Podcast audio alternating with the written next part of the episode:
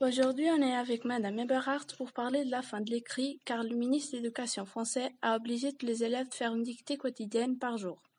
En effet, il pense que les enfants de maintenant n'écrivent plus sur des feuilles et ne maîtrisent plus l'orthographe de la langue française. Est-ce que vous pensez qu'on doit obliger les élèves à faire euh, chaque euh, jour des dictées? Alors, chaque jour, moi, je trouve ça un peu trop. Parce que euh, la dictée, c'est pas un exercice forcément facile, particulièrement pour les élèves qui sont en difficulté.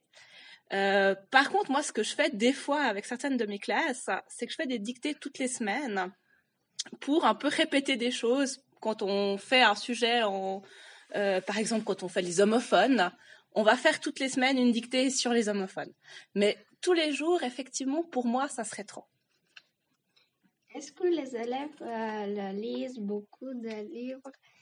Et écrivent beaucoup de textes Alors moi, je pense que ça dépend. Mais ça, je suis pas sûre que ça soit une nouveauté. Je pense que des enfants qui aiment pas lire et qui aiment pas écrire, il y en a toujours eu. Dans ma classe, moi, j'ai beaucoup d'élèves qui aiment beaucoup lire. J'en ai aussi qui qui aiment pas lire. Euh, mais pour moi, c'est pas une nouveauté actuellement. Après, je pense aussi qu'il y a beaucoup d'enfants qui préfèrent aller euh, sur Internet, regarder des vidéos, plutôt que de lire ou écrire, et c'est un peu dommage. Mais euh, aimer lire, je pense qu'il y en a toujours qui aiment lire. Est-ce que vous pensez que c'est Internet qui pose problème? Alors, qui pose problème, peut-être pas forcément. Euh, je pense que sur Internet, on peut aussi trouver des choses intéressantes euh, au niveau de la lecture. On peut trouver des choses euh, tout à fait utiles.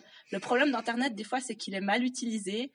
Et puis, mais par rapport à l'écriture et à la lecture, je suis pas sûre que ça soit vraiment Internet le plus gros problème.